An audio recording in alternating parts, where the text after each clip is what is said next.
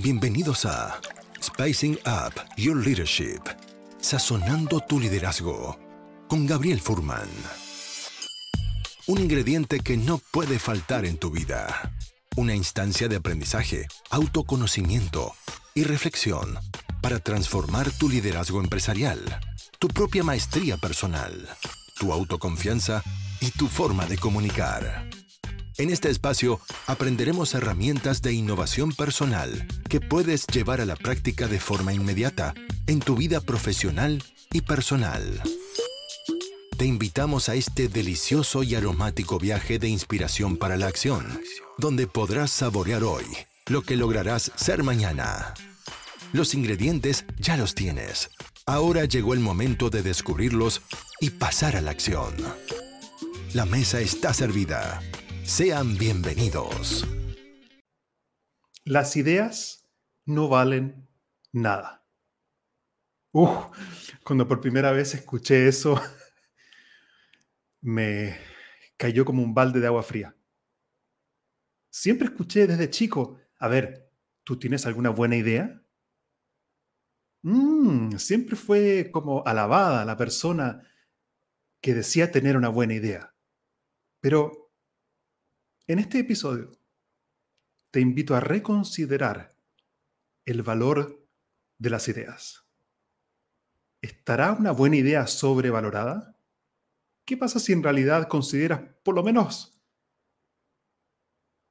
durante estos minutos, que las ideas no valen nada? Bueno, la pregunta es, si las ideas no valen nada, ¿qué es lo que sí vale?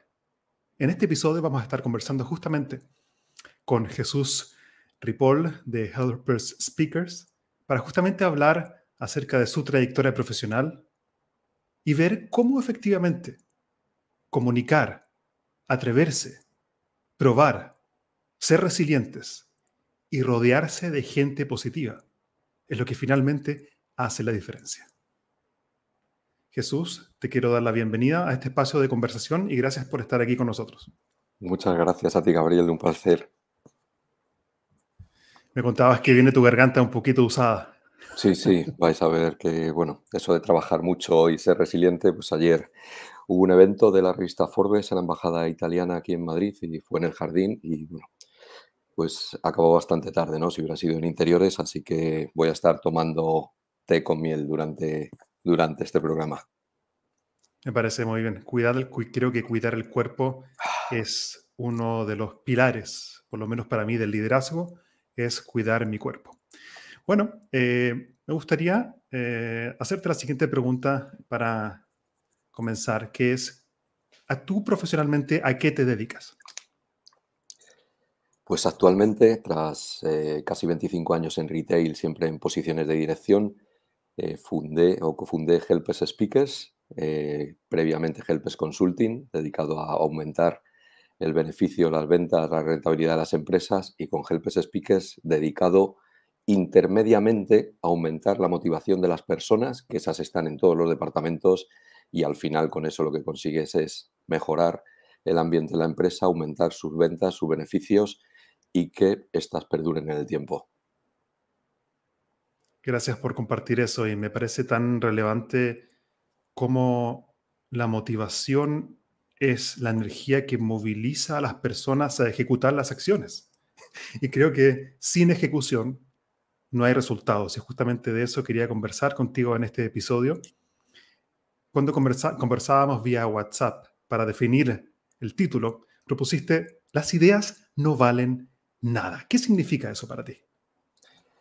Pues es casi textual, o sea, las ideas, yo lo he vivido en varias etapas, en varias organizaciones de mi, de mi vida profesional y personal, por sí solas no valen nada. Es que incluso cuando tú crees que tienes una idea, y lo he visto también como testigo en, ahora en mi última época en conferenciantes, pues resulta que a lo mejor tú no lo sabes, la has escuchado años antes a otra persona y ahora se, porque te toca, se te ocurre a ti, la pones en marcha y te llegas a enfadar cuando descubres que hay otro que la ha puesto en marcha y dice, no, no, yo la tuve primero, fue mía.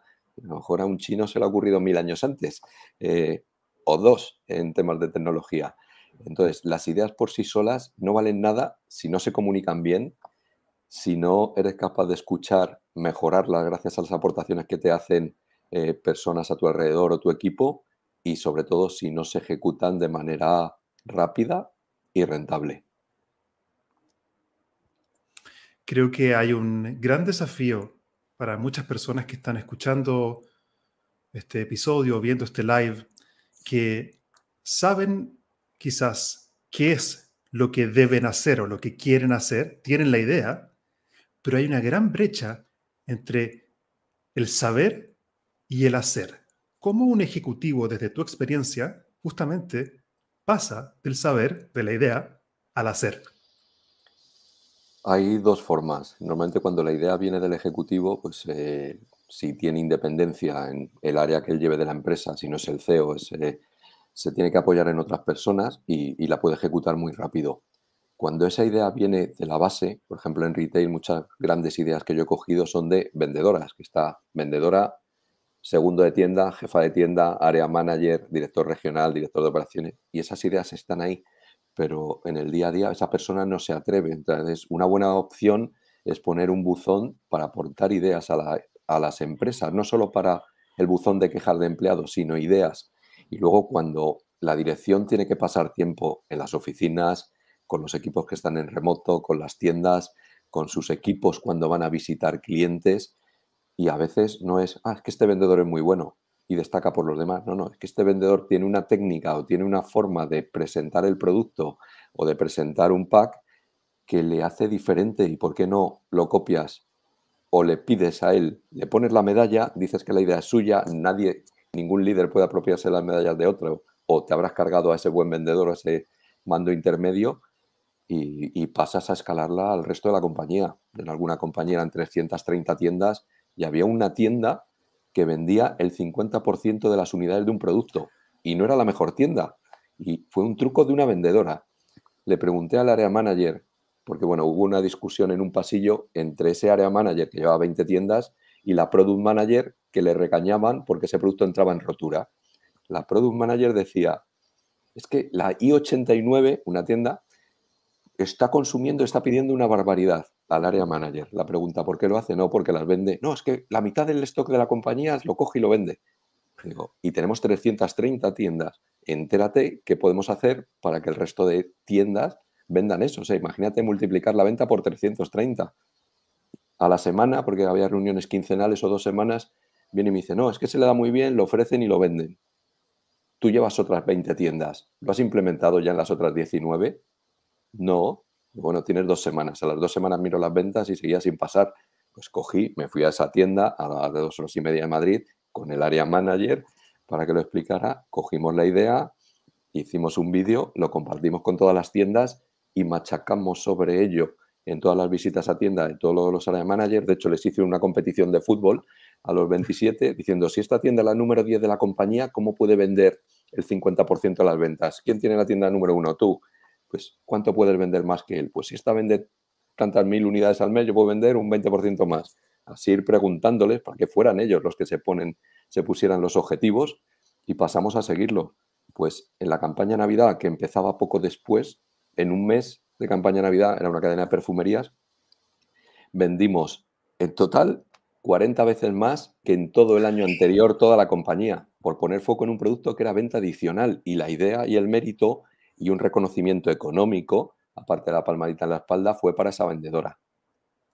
Y no necesitas tirarle las orejas al área manager ni a la product manager, porque además la product manager le pedimos que comprara 20 eh, veces más, tuvo que comprar una segunda vez, consiguió un mejor precio y además subimos el PVP de 1,77 a 1,99 la product manager me decía, tú, Ripoll, no entiendes nada, tú no habías estudiado económicas o marketing, tú no sabes la elasticidad precio-venta, si subes precio vas a vender menos. Digo, no, en un producto que es así de pequeño, que está escondido entre otros 5.000, no se vende porque no tiene visibilidad, no se ofrece. Hay una persona con una idea perfecta, vamos a ejecutarla. Entonces, muchas veces tienes que infiltrarte y preguntarte a los que de verdad saben, no teorizar desde los headquarters. Me parece esa una gran idea, Jesús, y al escucharte también se enciende en mí la motivación, porque siento que las buenas ideas incluso las buenas ejecuciones están dentro del sistema organizacional, sí es rol del líder preguntar y escuchar y replicar lo bueno. Me parece genial eso. Claro. O sea, yo un año antes de descubrir esa idea que pasaba en una tienda, no sabía nada del sector perfumería. Yo venía del sector tecnología, el líder, en España en esto, y cambié pues, al número dos en perfumería con, con el objetivo de hacerle líder y en este caso vender la compañía a los cuatro años. Entonces tienes que escuchar a los que saben y darles voz, y darles voz y premiarles. Y quitar el miedo a que hablen. Mm, y muchas mm. veces a tus equipos no vale con escuchar. Yo cuando tenía la reunión de la managers, había gente a la que tenías que preguntar una vez y otra vez, o incluso sabías que tenía una buena idea porque habías visitado con él tiendas suyas y tenías que pedirle que lo explicara, porque tienen vergüenza o venían de una cultura previa del castigo, del esto siempre se ha hecho así, eh, menuda tontería, las ideas las tenemos los de marketing de central, vosotros que sabéis, que sabéis, la gente que está cara a cara con el cliente es el que más sabe. Es sorprendente eso y gracias por eh, compartir esa historia con números y detalles. Y creo que mencionaste un tema que me gustaría profundizar un poco, que es el miedo, el miedo a hablar, el miedo a compartir mis ideas, el miedo a compartir mis buenas prácticas dentro de las organizaciones. Hay un miedo que tú dices que puede venir, bueno, de muchos lugares, cada uno según su experiencia personal y también la cultura donde vive o cultura organizacional de la cual viene. Pero ¿cómo una persona que está escuchando esto, que por ejemplo tiene un puesto de vendedor y tiene una buena idea, pero tiene miedo a hablar? Entonces, ¿cómo pasamos de el miedo a compartir, que me detiene a compartir justamente y no comparto por eso, a justamente que mi voz pueda salir? ¿Cómo se hace eso en la práctica? Yo creo que es más difícil cuando hay esa situación que la idea parte de abajo en la organización, digamos, cuando para mí son los que están arriba, ¿no? que es una pirámide invertida, porque son los que están con los clientes. Eh, si no hay unos canales, pues tú tienes opciones. Es, si tu siguiente puesto es el jefe de tienda, se lo compartes al jefe de tienda. Si el jefe de tienda la segunda o tercera vez que se lo dices no hace caso, pues en esa visita quincenal, mensual del área manager, se lo envías. Eso si no hay un correo o un teléfono al que llamarlo. Eh, yo, por ejemplo, otra de las cosas que puse en marcha fue eh, un correo de defensor del empleado. Porque cuando tienes a la gente distribuida a larga distancia, ¿no? Hasta mil kilómetros de los headquarters y tienen una visita mensual, pues a veces hay abusos o hay robo interno o hay problemas que, que, no es imposible casi de detectar si no te lo cuentan los que están allí. Entonces pusimos, esto es gracioso porque pusimos un teléfono del empleado y llamaron dos empleadas de una tienda no para dar una idea de venta en este caso, sino para denunciar un caso de acoso de un jefe de tienda. Tenían la garantía que el teléfono era, tan, era confidencial, pero para ellas fue tan confidencial que no dijeron de qué tienda eran. Entonces, claro, eh, somos Carmen y Luisa, nos pasa esto en nuestra tienda, pero si no te dan una pista, dices, ¿de cuál de las 330 tiendas es? Di por lo menos de qué tienda es. Entonces te das cuenta, no lo hemos explicado bien, tienes que volver a explicar. Y es una pena lo que dices tú del miedo en eh, España, en Europa, en Estados Unidos, a veces me da risa o me da, o me da lástima ver cómo muchas empresas grandes o muy famosas, muy reconocidas, presumen de tener una tasa de empleados contentos del 85, 90%, 95%. Y lo he vivido en empresas y lo he vivido fuera como consultor. Los empleados, da igual la posición que tengan, casi todos tienen miedo. Entonces, yo pongo el ejemplo de un gran edificio en Madrid donde hay unas 200 oficinas, entre ese edificio y los tres de alrededor. Ahí están las empresas tecnológicas más grandes de este país, muchas de esas americanas, pues la sede española. En las encuestas de clima anuales sacan 85-90% de satisfacción del empleado. Claro, a cada empleado se lo hace sus recursos humanos, a veces con una plataforma que les dicen que es eh, confidencial y que no pasa nada. Pero claro, tienen miedo a ser despedidos o a tener puesta una cruz y no ser ascendidos nunca más, o a frenar sus revisiones salariales. Estamos contentos. Una vez al año hay una consultora que hace esta misma encuesta en la calle, donde bajan los empleados de las 200 oficinas, de las 200 empresas de ese complejo, y lo mismo en todas las capitales de Europa y de Estados Unidos. Pues qué curioso, que esos mismos empleados, en el momento que salen por la puerta de su edificio, donde en cada planta hay dos, tres empresas, dicen que el 80% están descontentos, que el mayor problema es la comunicación, que no reciben comunicación de lo que pasa en la empresa y tienen miedo por si van bien, van mal, van a continuar, van a cerrar, y que el mayor problema que tienen en la empresa es su jefe, porque al final tú no te enfadas con IBM o con Coca-Cola. Oh, Coca-Cola es muy malo conmigo, que soy empleado. No, es, es tu jefe. O puedes tener un problema particular con un compañero, pero lo normal es que sea tu jefe, porque lo demás es más fácil de resolver.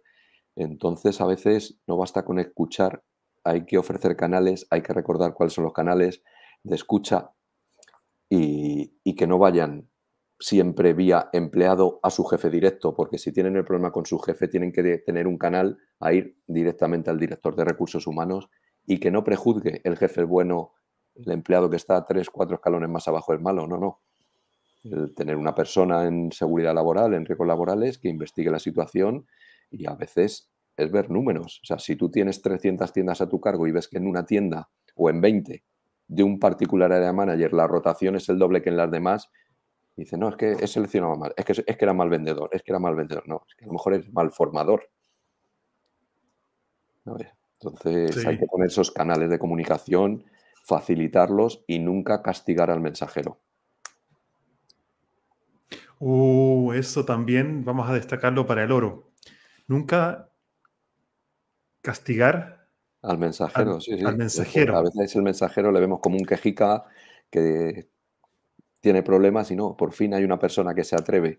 Muy importante en las empresas hacer entrevistas de salida y invitarles a hablar con sinceridad. Hace poco en un por mío de LinkedIn, hace menos de un mes, eh, alguien me rebatía esta idea y decía que no, que ya que me voy, que les den, ¿no? Una expresión aquí en España, que les den que se fastidien los que se quedan.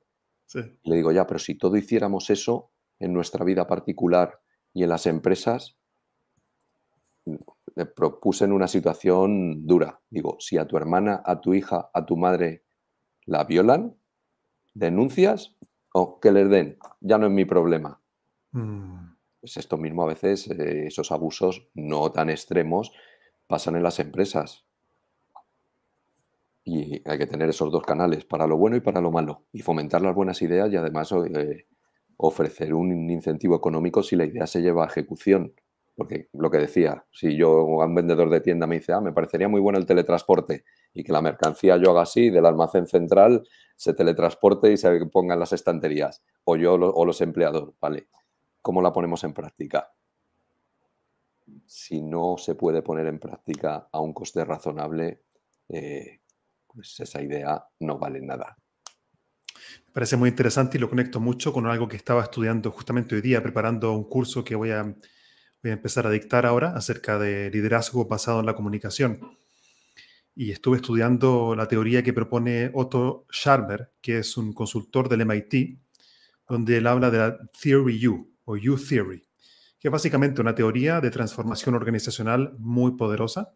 Y él justamente parte hablando de que uno de los grandes enemigos para cualquier transformación humana sistémica es lo que él llama the voice of fear, la voz del miedo, que tú de forma genial y desde la cancha misma describiste ahora hace poco. Me parece muy genial y conecto con eso. Bueno, eh, otra cosa que, por ejemplo, que yo hice en esa cadena específica esta cadena venía de la fusión de tres, eh, una muy pequeñita y dos casi parejas, pero una un 50% más que la otra. Entonces, entre ellos, pues se odiaban, habían sido los grandes enemigos y se criticaban delante de los clientes.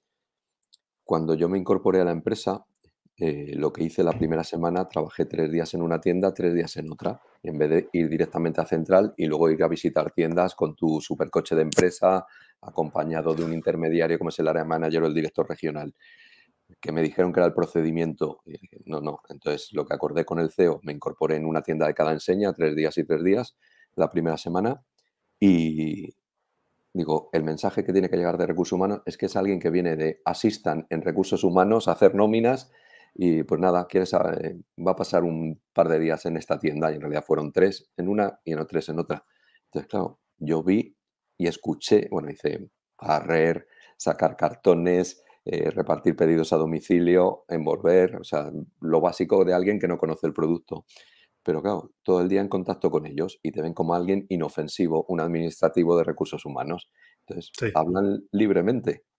Entonces, cuando llegué luego a Central una semana después, la percepción de la realidad que tenían era completamente diferente. Y una de las cosas que implanté es que dos días al año, solo dos días, todo el personal de Central en días diferentes tenía que ir a tienda y trabajar en una tienda. No ir a visitar una tienda media hora, no, no, trabajar en una tienda. Eh, y así te das cuenta de los tiempos que requieren las cosas. Cuando tú mandas una instrucción, tienes una idea en Central, mandas para que se ejecute y a lo mejor estás mandando una cosa y les estás diciendo, tenéis una semana para hacer esto y llevan media hora y se ríen de ti. O necesito esto y lo necesito para mañana y a lo mejor lleva un proceso de un mes. Eh, necesito un cheque de precios de la competencia, estos 300 artículos en esta lista de 10 competidores. Dice, vale, en la tienda somos dos y una está de baja. Eh, ¿Sabes? Hay que saber antes de dar órdenes lo que lleva o no había un filtro de órdenes. Cualquier product manager eh, de compras o de marketing enviaba órdenes por mail a las tiendas. Entonces había días que recibían 57 instrucciones de cosas a hacer y días de cero no había, pero podía ser 57 y podían ser 5. Entonces eso hay que canalizarlo. Quiero dejar una pregunta a la audiencia, a la gente que nos está escuchando. ¿Cómo crees tú que se pueden escuchar esas voces silenciosas dentro de las organizaciones? Déjanos tus comentarios y respuestas en el chat. ¿Cómo crees tú que se pueden escuchar esas voces silenciosas en las organizaciones? Y recuerda, suelta el miedo, no hay respuestas buenas o malas, correctas o incorrectas. Aquí con Jesús lo que nos interesa es escuchar lo que tú piensas ponerlo en la mesa y compartirlo. Y además, si quieres, cuéntanos desde dónde te estás conectando mientras ves este live. Compártenos entonces tus respuestas por el chat y luego compartimos acá con Jesús para profundizar. Jesús, yo quería, hay otra pregunta muy interesante, un tema que también me mencionaste vía WhatsApp mientras coordinábamos este encuentro, y me hablaste de la importancia de ser humilde y jugar en equipo. ¿Qué significa eso para ti? Pues asumir que por mucho que tú entres y vengas de una posición muy alta o ocupes una posición muy alta en la empresa, lo primero es que no lo sabes todo. La empresa estaba ahí antes que tú y seguirá después. Entonces, eh, tienes que escuchar, aunque te hayan puesto el objetivo los accionistas, tienes que llegar y transformar la cultura de la empresa y cambiar de una forma a otra, la forma de atender al cliente, cambiar lo que sea. Primero tienes que entender lo que está, escucharles si puedes, gánate a dos, tres personas del equipo y cuando haces esa apuesta en común con, todo el resto, pues incluso puedes hacer, oye, el nombre que sea, oye Gabriel, cuéntame eso que me contaste cuando visitamos la tienda de Valencia o la tienda de tal, y que otros aporten la idea, porque si no, tú eres el listillo que viene de fuera, viene de otro sector y te crees que todo vale. Entonces, en cambio, si la idea es de uno de otros, eh, dices, oye, esto es buenísimo, esta idea de Gabriel. Eh, el que, el que, no el que crea que no es buenísimo, que levante la mano, porque puedes manejar la pregunta. Si dices el que crea que sea bueno, levante la mano, siempre la gente es más reacia a actuar. Pero si dice el que crea que es muy mala idea y que es mejor hacerlo de otra forma, que lo diga. O el que se le ocurra una pequeña variación, eh, joder, encantado de escucharle. Y luego, para quitar el miedo, puedes siempre decir, si eres tú el que la vas a exponer, pues en mi opinión, yo propongo hacer una prueba en 10 tiendas, en 10 sucursales, en 10 talleres, de los 100 que tenemos. O sea, lo que no propongo es un cambio radical de mañana vamos a hacer un cambio y nunca propongas las pruebas en una tienda, oficina, taller, sucursal, lo que sea, país, territorio, porque si es en una unidad de negocio va a depender mucho de la actitud del jefe de esa unidad de negocio o del tiempo que tenga o el cúmulo o la acumulación de tareas. Entonces tienes que coger una muestra significativa ser rápido en medir los resultados y extrapolar. Te convences a ti mismo de esto es inviable o esto es muy bueno, que te aporten qué harían diferente y entonces lo extiendes al resto. Y me gustó mucho esa estrategia lingüística que mencionaste, Jesús, acerca de cómo, cómo fraseaste la pregunta, que es aquel que piense que tiene una mala idea o que la idea es mala, ¿no? Algo así. Sí, sí, que, que se levante, se acerque a Gabriel y le tire de las orejas. Sí, ¿sabes? Eh, le va a dar mucho más miedo que si dices, todo aquel que crea que es buena, que levante. No van a levantar la mano una mayoría, pero lo primero que piensan es, si hay que cambiar algo, uff, más trabajo además de lo adicional, de lo que ya tenemos cada día. Sí. Pero si además con la idea cuando la explica el compañero, tú añades, sin mencionar el nombre de tu última empresa, ah, pues esto se hace también en tal empresa, en tal otra, incluso nombres que no sea donde tú vienes, para que no sea que, estás eh, imponiendo lo tuyo. Se hacía así y trajo este beneficio y al final, pues la, todo el equipo conseguía salir media hora antes, irse media hora antes a su casa. O ya eh, se evitaron las llamadas nocturnas por asaltos, porque pasa a encargarse una centralita de alarmas, a tener llave de todas las tiendas y no tener que ir. O sea, les aportas una ventaja de un mundo mejor, real, lo que no puedes nunca es eh, cosas que no sean reales, y entonces ven el beneficio a esa idea. Está genial eso, me encantó. Quiero destacar eso. Bueno, uno, el tema de la pregunta, de cómo hacer la pregunta, porque baja la resistencia, ¿cierto? Del querer hacerlo bien, de qué dirán los otros con mi propuesta. Entonces creo que al final la habilidad esencial del líder en este ámbito es saber hacer las preguntas correctas para generar un espacio donde todo puede ser escuchado. Sí, sí, incluso si hay una carcajada general, eh, decirle, pues a mí me parece muy interesante, Gabriel, explícamelo un poco mejor. ¿Cómo lo pondrías? ¿Lo harías en alguna de las tiendas, oficinas, lo que sea, de tu zona? Eh, ¿Quieres que lo probemos? Eh, ¿Sabes? Pero si hay una carcajada general, o sea, es que si esa persona, tú ahondas en la carcajada o no es una mala idea, le has hundido y nunca va a proponer nunca más. Eh, ¿Cuántos locos han propuesto locuras? Los llamaban locos. No, no, yo voy a dar la vuelta al mundo. Pero tú qué dices, el mundo es plano. El mundo es plano y se cae, el agua se cae y hay dragones y no se puede dar la vuelta al mundo. Pues esto hace 500 años era lo habitual. Hoy todavía en España hay un futbolista que dice que el mundo es plano. Pero hay que dar espacio, como tú dices, a, a exponer las ideas. Y respecto, para ser coherentes con dar espacio, quiero mostrarte algunas opiniones y pensamientos que están llegando acá interesantes. Por ejemplo, mm, Paulina Guajardo dice, conectando con todos los integrantes del equipo sin segregar ni radicar la división de departamentos y roles, contestando a la pregunta que hice anteriormente, ¿cierto? De cómo escuchar a esas voces silenciosas. Ella propone eso. Sí, a veces yo he propuesto en alguna compañía que personas eh, dos hombres, dos mujeres de tiendas o de lo que sea vinieran a Central y trabajaran con el equipo de marketing que ven como semidioses en el diseño de los nuevos uniformes. En el diseño y en los materiales, porque luego son los que lo van a usar. ¿Sabes? Y que sean mismo equipo, no uno tiene mayor decisión que otro y que la presentación al comité o a quien decida sea de ese equipo. Entonces, completamente de acuerdo con, con su opinión.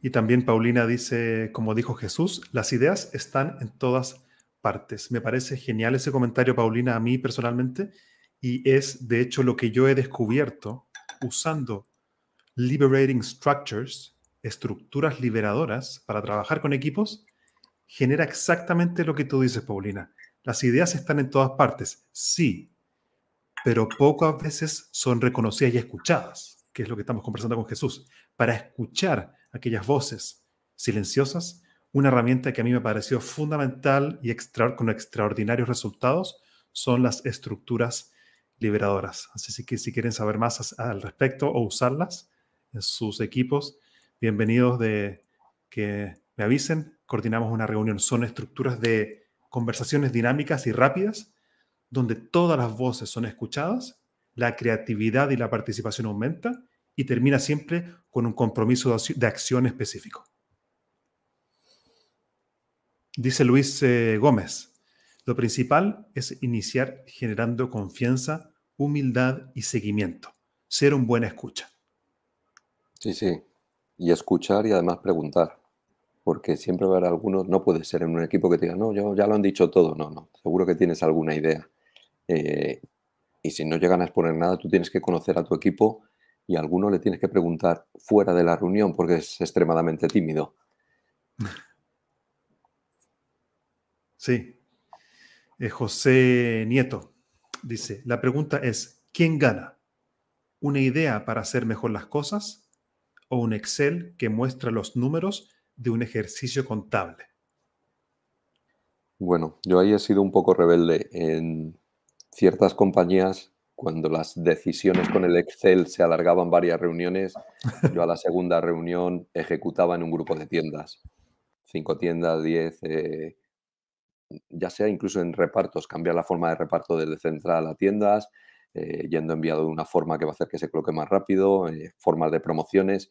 Y cuando llega la siguiente reunión mensual del comité de dirección y vuelve a salir el Excel y volver a hablar a ver qué ha pensado cada uno, tú muestras resultados. Mira, así ha funcionado la prueba que hemos hecho. Entonces, eh, a veces hay que atreverse, sobre todo si cae en tu cancha, hacer una prueba. O sea, no cambies el color del logo de tu marca, de tu empresa, sin, sin probarlo. O sea, y haces, pues eso. Yo creo que gana la ejecución y a veces para, para que esa ejecución sea aceptable tienes que hacerlo con un bajo presupuesto y en un bajo número de unidades de negocio. Creo que eso también está conectado con la idea de prototipar, es decir, salir a la cancha, probar. Yo en mi libro lo llamo el poder de la acción imperfecta. Es decir, que con la repetición, seguimiento y calibración de ejecuciones imperfectamente ejecutadas, y es importante que sean imperfectas porque nunca van a ser perfectas. Pero lo más maravilloso es que cuando yo ejecuto una acción imperfecta, no hay valor más poderoso que el feedback que me da el resultado que obtuve. Por ejemplo, cuando yo escribí mi libro, no podía comenzar Jesús, porque yo, como un perfeccionista en rehabilitación, decía, ¿cómo voy a empezar? Tiene que quedar perfecto. ¿Quién lo va a leer? ¿Qué pasa si no sale bien? Uy, la gramática, la ortografía. ¿Cómo voy a conectar las ideas? ¿Qué van a pensar de mí mis clientes? Todos esos miedos surgieron y derribé esos miedos a través de la ejecución de la acción imperfecta. Y me senté, escribí un párrafo imperfecto, free flow. Y eso me dio feedback para luego ir calibrando en el camino. Sí, sí. No, y llega un momento además que te tienes que poner un, una fecha límite y decir, en esta fecha va imprenta. Eh, o va la editora o va la correctora, porque si no, siempre vas a querer mejorarlo. Entonces, o te pones una fecha límite o, o, no tiras. Ya sacarás una segunda edición con correcciones o con nuevas cosas que se te han olvidado cuando ya hayas vendido X unidades. Pero yo tenía un jefe, bueno, eh, una decía mejor hecho que perfecto y otro eh, inglés que vino a España a crear una compañía aquí. Él decía oro, plata, bronce. Tenías tienda de 2.000 metros, 90 empleados para abrir. Entonces, eh, Jesús, ¿qué no, es que no está terminada la tienda, los de obras, tal. Miraba, miraba, ¿por qué no abrimos mañana? Yo creo que está bronce. Pero si hablo con bronce empiezo a generar ingresos. De momento estoy pagando alquiler y pagando sueldos y no genero un centavo o un euro de, de, ingresos. Abramos y mejoramos, vayamos mejorando en el camino y ya nos convertiremos en oro. En la ejecución está no solamente el resultado, sino que también la capacidad de mejorar. Si no ejecuto, no hay nada que mejorar pienso yo. Sí, sí. Pero todo lo tenemos muy claro, esto y lo de la motivación a nivel deportivo, que hay que entrenar y ejecutar. Eh, tú no puedes solo entrenar al deporte que sea o pasas a, competir porque del mismo competición vendrán grandes aprendizajes que luego mejorarás con, con entrenamiento y cada vez lo harás mejor. Está genial eso. Eh, justamente hablando de libros, quería mencionar eh, una empresa, el libro se llama Una empresa redonda, el viaje de Magallanes y el Cano que cambió el mundo. Cuéntanos, ¿qué, qué es ese libro? Bueno, pues este libro, eh, Ahí está. como tú has dicho, es una empresa redonda porque se acaban de cumplir el quinto centenario, los 500 años de la primera vuelta al mundo por el tándem Magallanes y el Cano. Magallanes portugués, el Cano español para mí es un ejemplo de la primera startup de la historia. O sea, partieron cinco naves y 247 marineros y volvió una nave y 18. Con lo que trajeron en las bodegas de, ese barco, se pudieron pagar los salarios de los 247 a las viudas, salarios de tres años. Tardaron tres en vez de dos, que era lo planeado en la idea de algunos, otros decían que era imposible. Y se pagó la inversión de las cinco naves, los salarios y se ganó dinero y se demostró la redondeza del mundo. Entonces, el libro tiene varios vídeos de conferenciantes nuestros que han vivido eh, pues, situaciones extremas, pues desde caminar para dar la vuelta al mundo durante tres años, naufragar, igual que en alguno de los episodios, emprender yendo de becaria a un nuevo continente, una valenciana negra de nacimiento por ser padre guineanos, ir a Nueva York de becaria y acabar de presidenta de la Cámara de Comercio de España-Estados Unidos y luego emprender por su cuenta y ser nombrada ciudadana de la ONU, pues hay, hay esos vídeos eh, tipo QR, porque en Helpers pues, nos gusta jugar en equipo, entonces hay en vez de que ser un libro de dos, es un libro de 12 y aporta mucho más, mucho más al cliente. Y es una startup además porque en esa época el 75% de los barcos que partían naufragaban. Hoy en día el 75% de las startups que empiezan naufragan y desaparecen en, en uno o dos años. Todos los marineros tenían, lo llamaban quintalada, el espacio que ocupaba un saco de un peso de un quintal en materia prima, en especias en este caso, ¿Qué pasaba? Que cuando volvieron, ese saco, el valor de ese saco que ellos tenían, ese espacio, esos los marineros rasos, valía el doble que su salario de tres años. Estaban todos comprometidos y participando en beneficios. Y además, luego esto iba escalando, el almirante Magallanes tenía el 20% de los beneficios que produjeran de por vida las islas por él descubiertas. Y a partir de cada seis islas le daban dos. Hubo muchos problemas de comunicación entre capitanes, pues la importancia de contar las cosas, la falta de comunicación, castigos disciplinarios. Hay muchos tips que vamos comparando con, una empresa habitual, eh, actual en cada capítulo. Qué fantástico eso y entiendo que eh, también está tu esposa, también es parte principal de, este proyecto. Bueno, súper eh, principal. Sí. ¿Cuál, ¿Cuál es su rol en el libro? Bueno, ella es historiadora de hecho, la idea, lo que os digo de las ideas no valen nada, la idea vino hace tres años, porque esta gesta fueron tres años, pues hace tres años fueron 500 aniversario de, la salida y ahora en septiembre 500 aniversario de, de la vuelta. Uno de nuestros conferenciantes fue elegido por la ONU del Mar, la OMIC, la Organización Marítima Internacional, a ir a Londres a defender la postura española de que esta gesta fue del Cano, español, no de Magallanes portugués. Ah. Cuando nos lo contaba, para que le ayudáramos con el inglés a hacer una conferencia, a hacer una charla, 10 slides, decimos, pero ¿cómo a defender la posición española? ¿Hay alguna duda que esto lo hizo un equipo y que lo culminó el Cano? Porque Magallanes iba a ir y volver por la misma ruta, por la española, sin invadir la mitad del mundo portugués, que se lo habían repartido con el Papa de la época.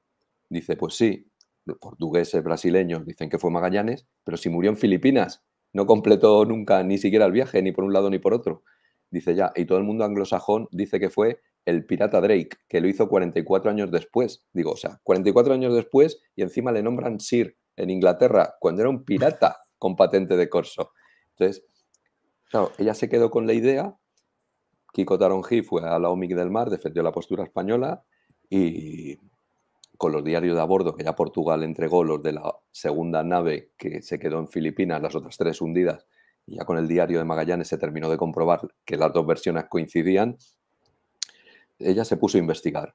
Investigado horas, horas, bueno, años, tres años, el archivo original de Indias, leyendo los archivos originales para no replicar oh, los errores del primer libro ni lo que te cuentan las películas de Hollywood, que son películas, no documentales, y decidimos meterle la, esa parte de empresa y además incluir el trabajo, los vídeos de, de 10 de nuestros conferenciantes. Entonces, lo que iba a ser una presentación o fue una presentación, se acabó convirtiendo en un libro y en una conferencia.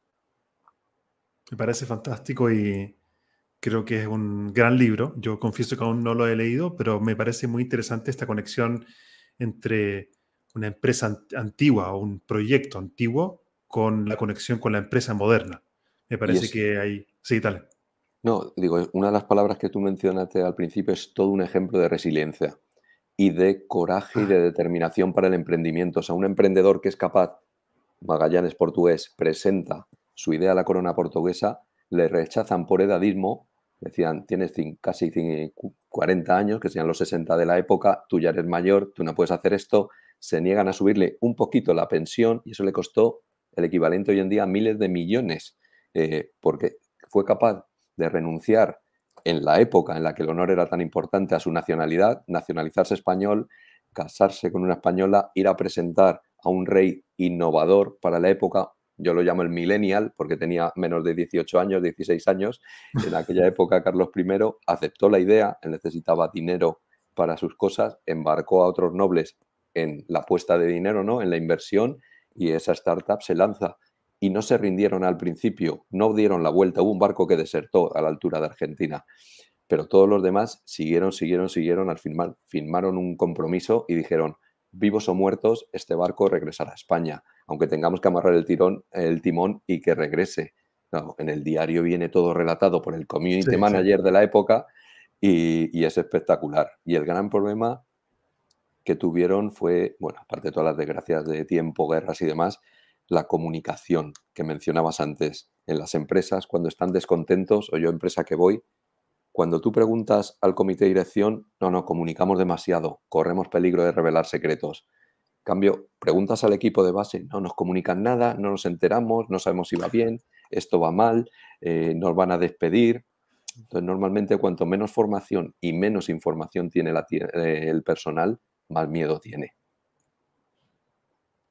Gracias, qué notable. Y vuelve el tema del miedo. Para ir cerrando esta conversación, quería dejar una última pregunta para la audiencia y quiero preguntarles, ¿cuál fue para ti una idea, un concepto o una herramienta valiosa de esta conversación que escuchaste hoy día con Jesús Ripoll? Déjanos eh, tus comentarios.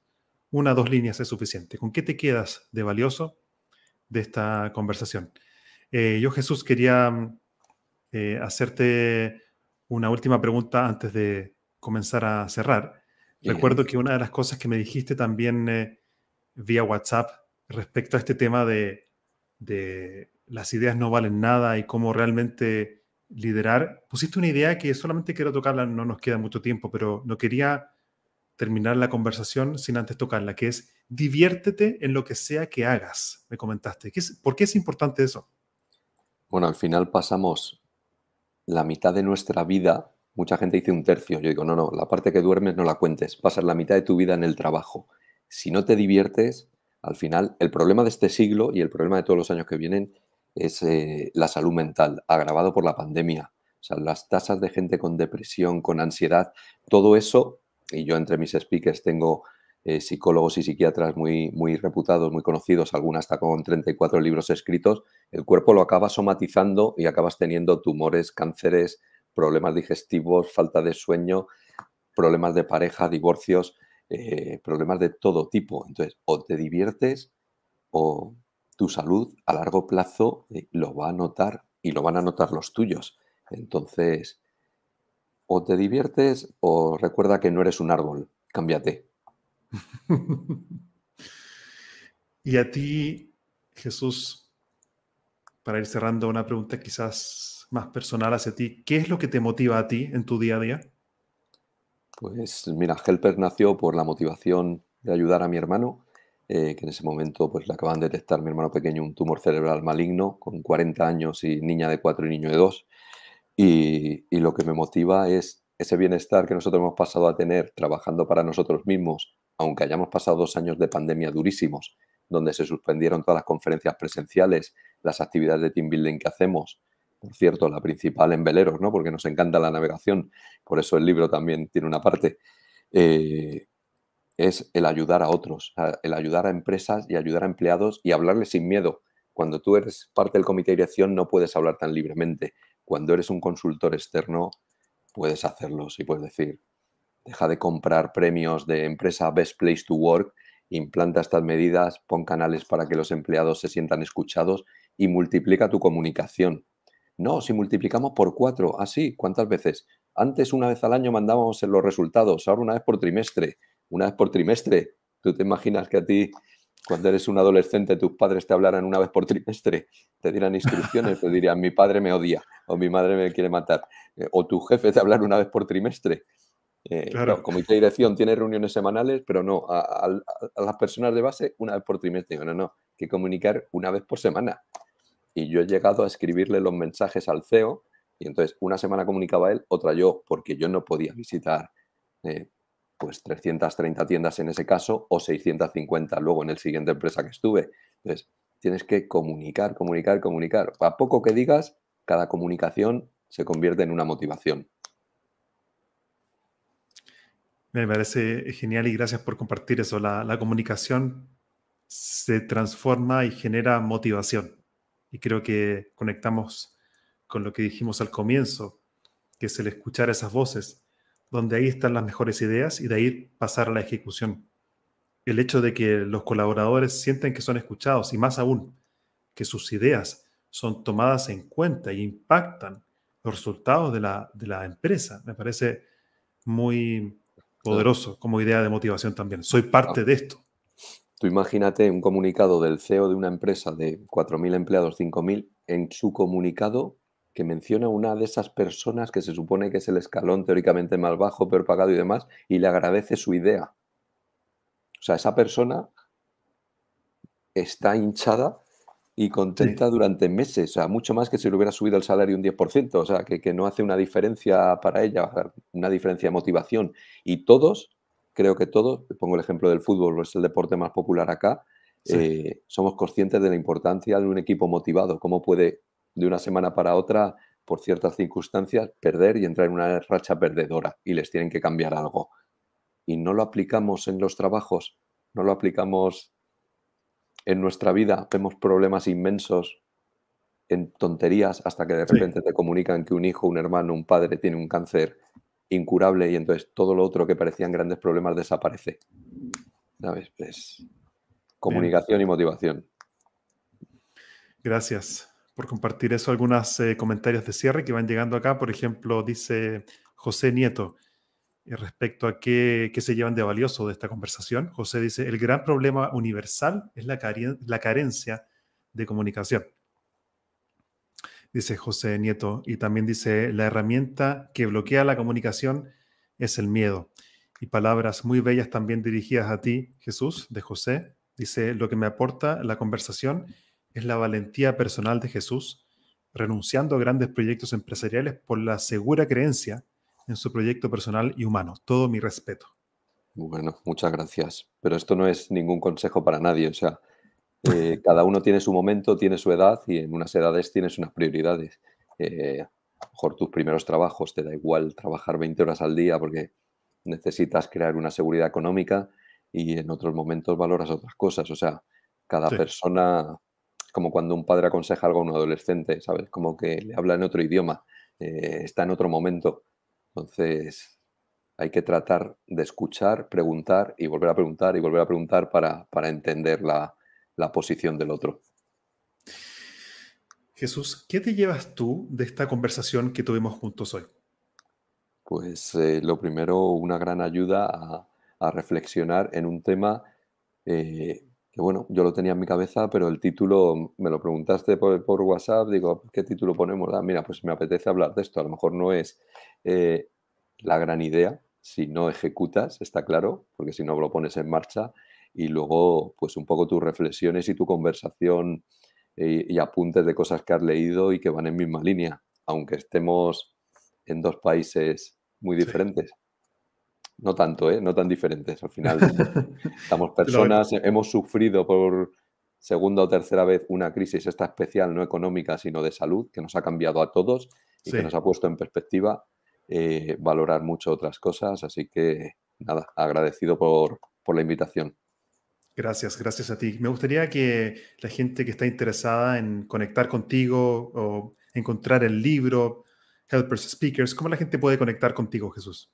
Bueno, pues eh, a través de LinkedIn eh, yo acepto a todo el mundo las invitaciones o a través directamente de la web de Helpers Speakers y el libro Una empresa redonda lo encuentran en Amazon y seguro que encuentran información tanto en LinkedIn como en nuestra web. Y encantado de cualquier pregunta que se haya quedado en el tintero, animar a que en la web está mi email, en LinkedIn también y que puedan preguntar. O sea, sin ningún miedo o cualquier tema personal. Te agradezco mucho tu tiempo y a ver que hayas dedicado tiempo a compartir tu sabiduría y tu experiencia con nosotros, Jesús. Me despido con mucho cariño. Muchas gracias. Gracias. Gracias a todos ustedes que estuvieron presentes eh, durante este live y también a aquellos que están escuchando este video, este podcast también en Spotify o en cualquier plataforma donde escuchas podcast. Quiero invitarlos a conectar vía LinkedIn si quieres llevar herramientas de trabajo en equipo creativo, comunicación inteligente y desarrollo de líderes. Conecta conmigo vía LinkedIn y agendamos con mucho cariño un cafecito virtual para conversar y escucharte. Conecta conmigo vía LinkedIn con Gabriel Furman, es mi nombre tal cual. Escríbeme un mensaje y encantados de conectar para aprender juntos y trabajar para construir un futuro que sea motivante y con propósito para todos. Gracias. Hasta aquí llegamos por hoy con otro capítulo de Spicing Up Your Leadership, sazonando tu liderazgo con Gabriel Furman. Encuentra más material sobre este y otros temas en nuestras redes sociales, en LinkedIn y Facebook como Gabriel Furman. Nos reencontramos en nuestro próximo capítulo para descubrir más herramientas de innovación personal que te servirán en tu vida profesional y personal. Esta cocina siempre está abierta para ti y para todos aquellos que quieran compartir su inspiración para la acción. Hasta la próxima.